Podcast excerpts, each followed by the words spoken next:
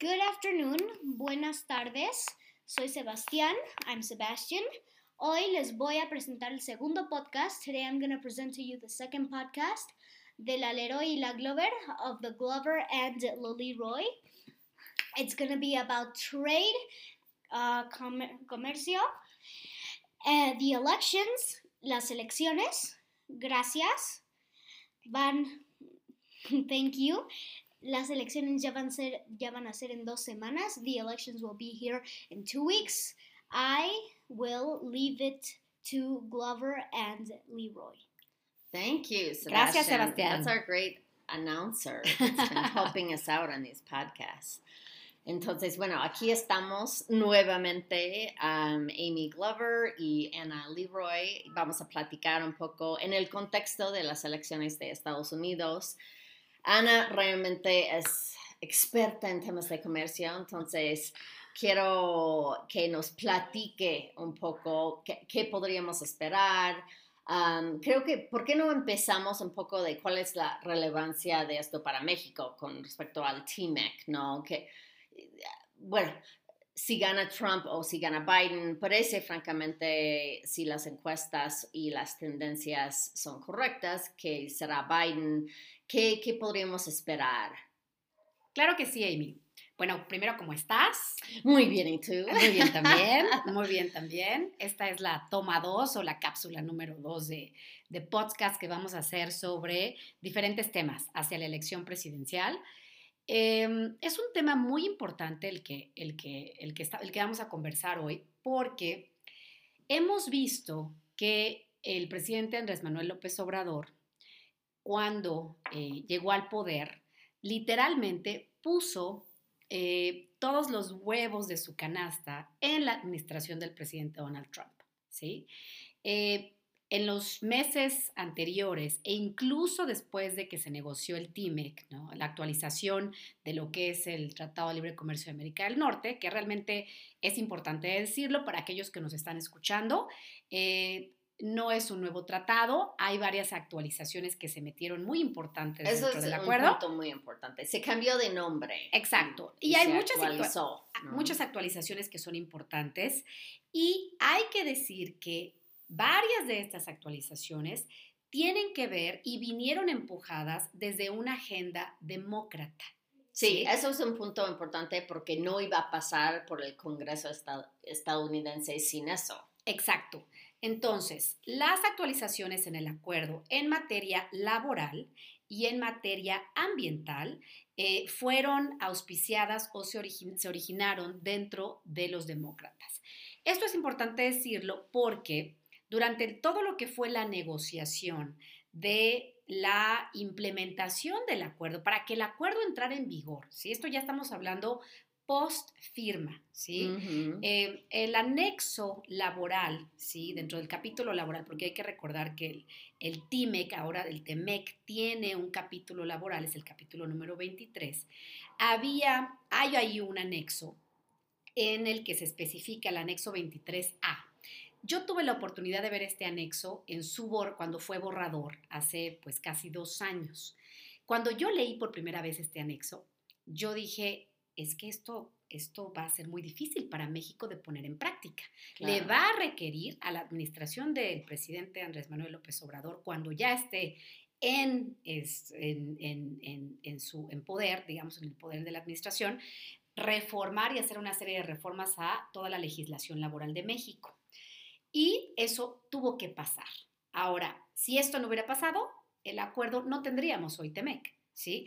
Ese anexo especificaba y era muy claro en el sentido de que si no se hacían todas, la- o sea, si no se ponían en práctica todas estas cláusulas del anexo y México no hacía todos estos cambios que vinieron a la legislación laboral, hoy no tendríamos el TEMEC, ¿sí? Sí. Entonces, los demócratas estuvieron empujando y presionando al gobierno de México para que se hicieran esas reformas, para que hubiera presupuesto dentro del presupuesto que aprobó la Cámara de Diputados y el Congreso mexicano el año pasado, para que hubiera dinero para la implementación de este acuerdo. Entonces, ¿Y cuáles son las cosas que más nos importan aquí en México? Como que, ¿qué, qué son los puntos más importantes que...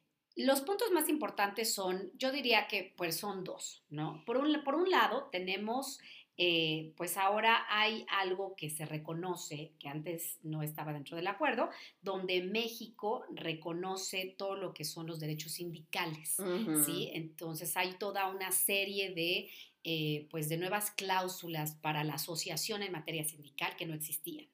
Y eso implica, por ejemplo, si yo soy trabajadora mexicana, que yo puedo optar o no optar por formar parte del sindicato? Porque yo entiendo hoy en día en México es obligatorio en, ciertos casos, sí. ¿no? No es opcional y hasta te quitan tu aportación de tu de tu nómina, el propio Estado. Pero ahora, por ejemplo, ahora pueden, puedes pertenecer al sindicato, ¿no? O sea, vas a paz, pero además los miembros del sindicato van a poder elegir, digamos, de una forma democrática a los líderes sindicales. ¡Qué novedad! Eso va a ser, no, eso es novedoso. Me gusta. Sí, pues yo creo que sí es novedoso, ¿no? O sea, antes era eh, pues e, era, esto era muy controversial. Y bueno, pues tenemos un, hay un mal récord, ¿no? Hay un récord muy pobre y muy desprestigiado de los que son, pues, los jefes o los, eh, los dirigentes sindicales de más poderosos, ¿no? Tenemos, tenemos por ahí el de Pemex, ah, no, pues da hasta vergüenza, ¿no? Decir que, que quién, quién es el que el que ha dirigido este sindicato, ¿no? Tan poderoso en el caso de Pemex. Pero más allá de eso, algo que el, acuerdo, y en ese sentido es novedoso, esto todavía no está finalizado en la práctica. Los gobiernos, los tres gobiernos todavía siguen eh, negociando cómo se está poniendo esto en práctica, pero habrá también paneles laborales, ¿sí? Entonces, entre los tres países con eh, pues personas que van a estar ahí eh, dirimiendo las disputas en materia laboral. Entonces Canadá, Estados Unidos y México van a platicar de estos temas laborales. Exacto, ¿no? Y, y, tenemos también lo que va a ser el sistema de inspecciones y de visitas, ¿sí? Entonces, por ejemplo, si en una fábrica, digamos aquí en México, no sé, se me ocurre la ciudad de Reynosa, ¿no? Hay por ahí un alguien que se queja y dicen, bueno, es que se están violentando los derechos sindicales, ahí puede haber un sistema de denuncias anónimas y entonces se inicia una investigación y entonces vienen inspectores de Canadá o de Estados Unidos a ver cómo está México llevando eso a la práctica. Wow, eso es interesante. Entonces, y todo esto se lo debemos a los demócratas. Hace como, pues, cuando todo esto se estaba negociando, cuando todavía no había presupuesto para, para estas partidas y todo lo que iba a ser la implementación de la reforma laboral, vinieron los demócratas, no sé si te acuerdas, vino un grupo de, congresistas demócratas y fue un gran escándalo porque, pues, en aquel entonces la administración de López Obrador no tenía en sus manos, pues, la capacidad, ni tampoco había el dinero, ni había nada eh, para realmente poner en práctica. Vieron a México muy lento en la aprobación y en la implementación de la reforma. Ahora tenemos la pandemia y esto está un poquito detenido. Entonces, no, el todo es pandemia el día de hoy todo es pandemia, coronavirus, eh, y pues no ha habido mucho enfoque en lo que va a ser pues la implementación de la reforma laboral y de los paneles, del mecanismo rápido de, respuesta en materia laboral, porque pues por la pandemia, porque está pausado, ¿no? sí. Una cosa que me parece interesante nada más eh, subrayar es el papel que tuvo los congresistas de Estados Unidos en hacer cambios al propio tratado, algo que el Congreso mexicano no tuvo para nada, ¿no? ¿y, qué me dirías de, medio ambiente? Porque creo que eso es otro tema, siguiendo las elecciones en Estados Unidos, hay mucha diferencia entre los republicanos y los demócratas, porque Trump básicamente dice que cambio climático no existe y si ves al Partido Demócrata, el tema del cambio climático es primordial.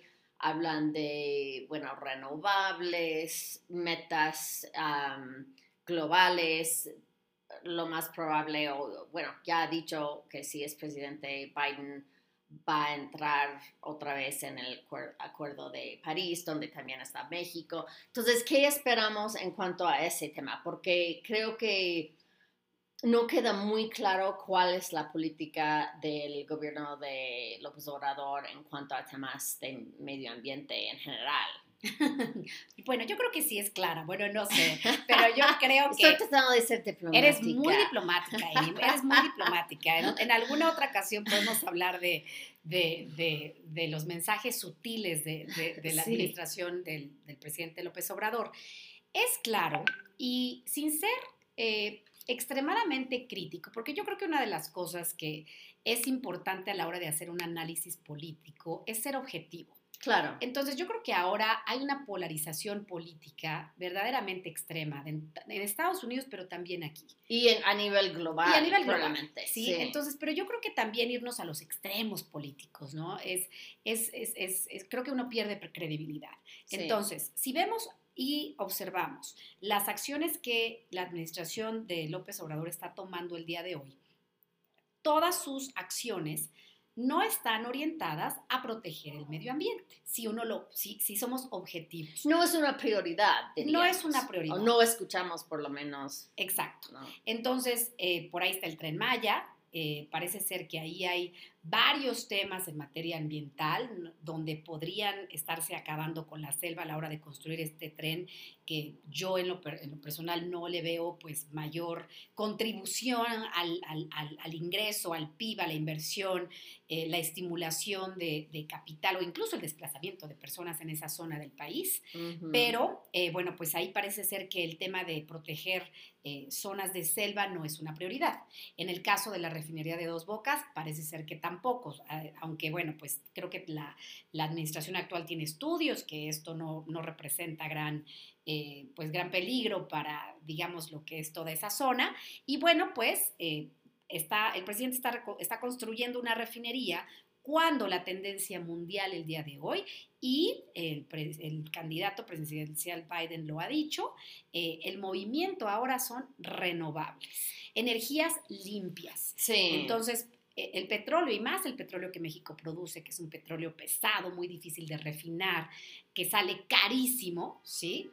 Eso va completamente en el sentido opuesto de donde va y donde iría una administración demócrata. sí. Entonces, sí creo que ahí eh, la, López Obrador se va a topar con eh, pues una pared un poco y un muro, ¿sí? Que no es el del Río Bravo, pero va a ser un muro muy, muy, muy grueso, en donde va a tener que empezar a tener una discusión con una administración demócrata que trae entre sus prioridades, eh, pues, combatir el cambio climático, renovables y eh, pues tener una economía eficiente en materia ambiental.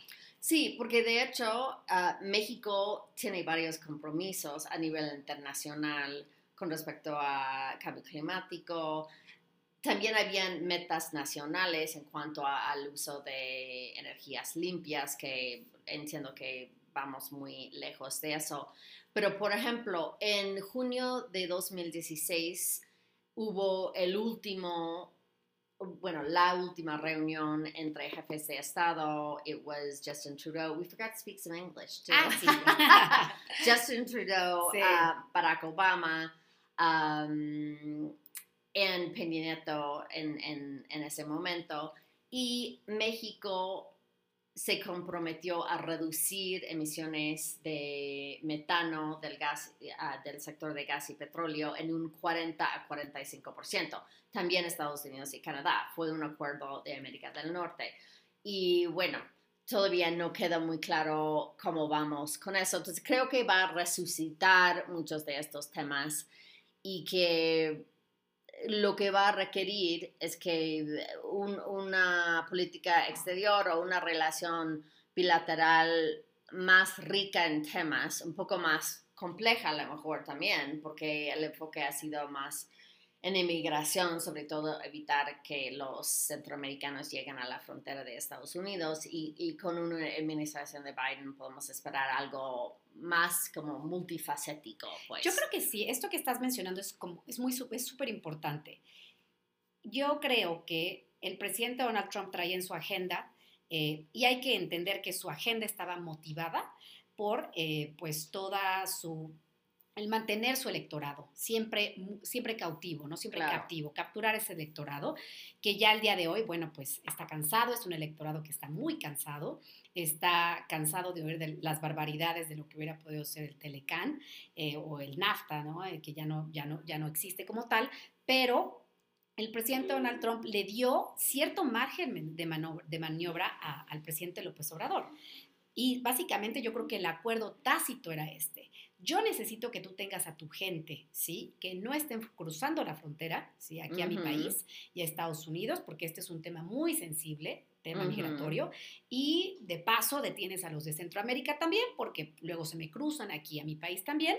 Y tú puedes hacer un poco, I don't really care Sí, what yo you do. estoy 100% de I don't really care what you contigo. do with your environment, with your... Because the, Trump really doesn't exactly. I mean, it, you know, I guess he probably knows how to locate it on a map, but más allá de eso, no creo que esté muy interesado.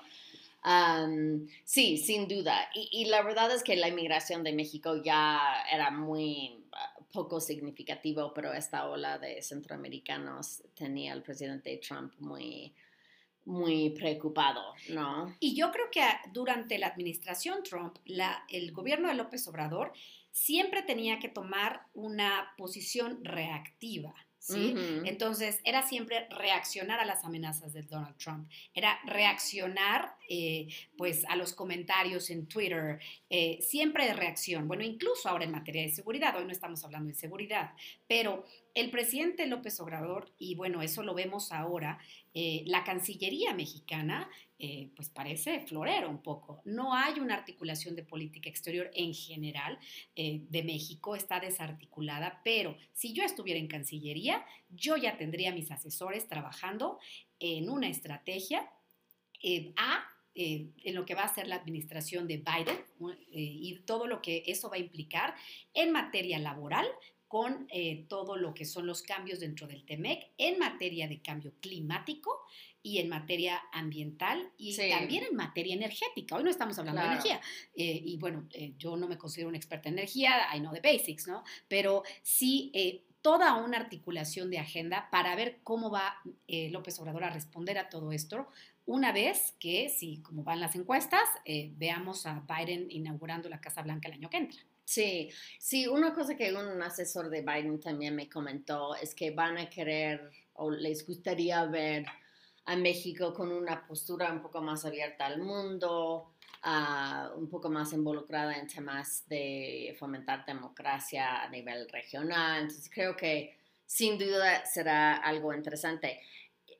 I quería comentar un silver lining de lo que sucedió con con el berrinche que hizo Trump sobre el Telecán, um, when he said, you know, NAFTA is the worst uh, treaty that was ever signed in the history of treaties in the world and since Roman times. Claro, claro. Um, but what is interesting is because it created such a discussion in the United States about the value of trade and the value of Mexico to the US economy, the majority of Americans now support trade on in both parties, which I think is actually a very good outcome of what was a difficult discussion. So, um, to wrap it up, I was thinking, me encantaría escuchar qué opinas sobre China en todo esto, porque el enfoque, obviamente Estados Unidos y China compiten a nivel global. Um, Trump creo que tuvo una postura muy mm, agresiva hacia China. Biden probablemente tendrá una postura un poco más suave dentro de una relación que no es nada fácil, ¿no?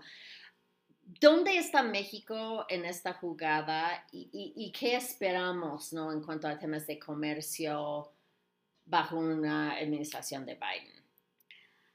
Es una pregunta súper importante. Yo creo que eventualmente tendremos que tener solo un podcast just on China. Sí, yeah, it's a huge Es, topic. fa- es fascinante. and we should talk about it a lot more than we do, es, es fascinante. Bueno, y bueno, a mí me, me- me quedé impresionada solamente, on a side note, el artículo del New York Times que salió hace dos días sobre lo pujante que está la economía china, creo que es 4.5% que acaban de crecer. Eh, Chinese uh, citizens are spending again. Yeah. Eh, el, el país tiene la pandemia bajo control. Creo que hay unos casos aislados here and there, pero en general la pandemia está controlada en China. De hecho, si vemos el mapa de la John Hopkins, ese mapa que me parece maravilloso, con todos los eh, puntos rojos donde hay coronavirus, donde obviamente Estados Unidos, México, Brasil están a la cabeza entre los países más contagiados, pero bueno, se ve China y no se ve casi nada de rojo. Entonces, eh, es verdaderamente aquí diríamos que hasta así hay plan con maña, you know, no es que yo crea en las teorías de conspiración, pero yo veo aquí que esto está como, es, estamos a un año de que todo este, del brote de la pandemia que empezó en Wuhan, y eh, justo antes del brote de la pandemia tuvimos una guerra a muerte entre los Estados Unidos y China en materia comercial. Claro. Hay que recordar que varias de las nuevas cláusulas en materia de valor de contenido regional dentro del, del TEMEC tenían dedicatoria especial para China, para no meter tanto acero chino, eh, para limitar el uso de insumos chinos dentro de la región de Norteamérica y, bueno, toda la política del presidente Donald Trump en estos últimos dos, tres años era eh, pues dirigida a China. Ahora, esto que mencionaste antes, quiero regresar brevemente a eso porque creo que es importante todos los aranceles que impuso el gobierno de Donald Trump contra toda esa larga lista de productos chinos, eh, no solamente aluminio y acero, ¿sí? pero eh, sobre eh, pues bienes de consumo que los estadounidenses estaban consumiendo y por los cuales no pagaban ningún tipo de arancel y entraban libremente a Estados Unidos o a un arancel muy bajo, pues los norteamericanos al final hubo tanta difusión sobre el efecto que tienen los aranceles en el consumidor final, ¿sí? el, que es el end user, que eh, pues muchos dijeron, bueno, ¿y todas estas tarifas, como estos aranceles, como para qué? Si ahora nos está saliendo más caro todo. Claro, eh, todo eso lo es que, lo que pasa. Todo lo que consumen los estadounidenses. el precio de todo. Exacto, entonces eh, es una cuestión de Economics 101, que si tienes aranceles, impuestos más altos, sobre todo lo, lo que importas de China, pues simplemente todo eso te va a salir más caro. And everything you pick up in your kitchen and in your drawers and in your, you know, clothes. Everything is made in China. No sucede así con otros países. Tú vas a Europa y no es el caso. Eh, por ejemplo, vas a Italia, pues hay toda una producción nacional de todo, de muchas cosas que se producen ahí, por ejemplo, ¿no? Es un ejemplo. Pero en el caso de Estados Unidos no es así. Entonces, vamos a ver ahí, eh, con la administración de Joe Biden, yo coincido contigo. Yo creo que se van a relajar un poco esta, estos aranceles. Yo creo que incluso se podrían terminar eh, en el caso de China o reducirlos, incluso con Europa, en el caso del aluminio y el acero, pero eh, va a haber ahí todavía una mano, una mano fuerte de parte de los Estados Unidos en contra de China, pero no tan agresiva. No tan agresiva. Y eh, pues esto, pues hay que ver ahí, el presidente Donald Trump traía una agenda muy clara cuando se estaba eh, posicionando para ser eh, presidente hace cuatro años. Y el discurso de hoy, pues ya no le sirve ni siquiera contra China. Sí, Entonces, y también eh, me gustaría mencionar, y luego hacemos como que nuestro despido, pero creo que se equivocó de manera brutal al salir de TPP, que es este acuerdo de um, Trans-Pacific Partnership which Mexico is also a part of, but which, you know, many Asian countries were a part of. La idea de eso fue tener un grupo para enfrentar a China. ¿Y qué hace? Sale de ese acuerdo. Entonces fue poco visionario en ese sentido, ¿no? Pues yo creo que sí fue poco visionario. Yo creo que podríamos esperar que la administración Biden, ya que, se, ya que, ya que ingrese y aterricen y la pandemia esté medio controlada, que la economía más o menos vaya eh, andando porque it's four years, he has four years. Es muy poco tiempo. O sea, yo no sé, o sea, también el, el- el candidato Biden eh, ya está grande, digamos, en términos de edad, entonces, ¿qué más? Pero luego tenemos Kamala Harris, Claro, es cierto, que será la primera mujer en ese puesto en de ese puesto de VP. que Entonces- es realmente histórico y algo que tendríamos que celebrar también. Claro, entonces, pero imagínate que son cuatro años, digamos, que tiene para, para, digamos, hacer todos estos cambios que él quiere hacer, porque trae una agenda verdaderamente, eh, pues no sé si es deshacer todo lo que hizo la administración previa, que es un poco lo que vimos en México, que sí está haciendo el presidente López Obrador, sí deshizo mucho de lo que se hizo en la administración de, de Enrique Peña Nieto, en materia energética, en materia económica, en materia educativa. Y Claro. el presidente Biden va por ahí. Entonces, eso también quita mucho tiempo, Amy. O sea, él trae una agenda. He has to undo every a lot of stuff that, that wasn't done. And some things can't be undone, like all of the Sí. court appointments, Entonces, for example. Hay algunas cosas que pueden deshacerse, pero también eso, el- a, la, a la hora de reformar, por ejemplo, se me ocurre, pues ahora que trae esta, esta, esto en su agenda también, el sistema, el sistema de justicia, el sistema criminal, eh, eh, yo creo que le va a quedar también poco tiempo to embark in great trade initiatives. Yeah. Entonces, eh, yo creo que el comercio será, será muy importante dentro de la administración Biden, pero dentro de comercio, todo lo que es, es esto que se conoce como las cláusulas eh, nuevas dentro de estos tratados de nueva generación, como lo es el TPP, como lo es el USMCA o TMEC, eh, donde medio ambiente, eh, suste- eh, sustentabilidad y eh, derechos laborales, ¿sí? En- cláusulas en materia laboral. Esto va a estar integrado dentro de la agenda de comercio para esta nueva administración de Biden. Claro. Muy bien, pues it's always a pleasure speaking Spanglish with you, Ana. Y vamos a hacer dos podcasts más, otro la semana entrante como Después del en debate. vísperas. Será interesante Sí, después del el debate, debate. que ya va a ser en, en dos días. Ojalá logremos escuchar algo y no sea nada más una gritiza. Ah, pero podemos analizar el debate y la próxima vez estaríamos hablando a unos días de, de la elección, que es en dos semanas am, de hoy. Sí, yo creo que la próxima vez, it'll be my turn to interview you.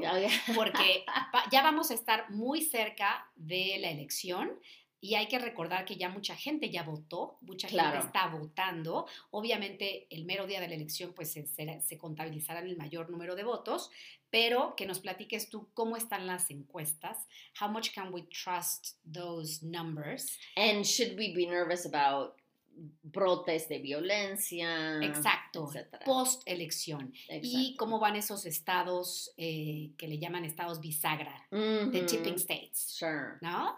Great. Well, it will be fun. Thanks for listening, everyone. Gracias, nos vemos en la próxima. Cuídense.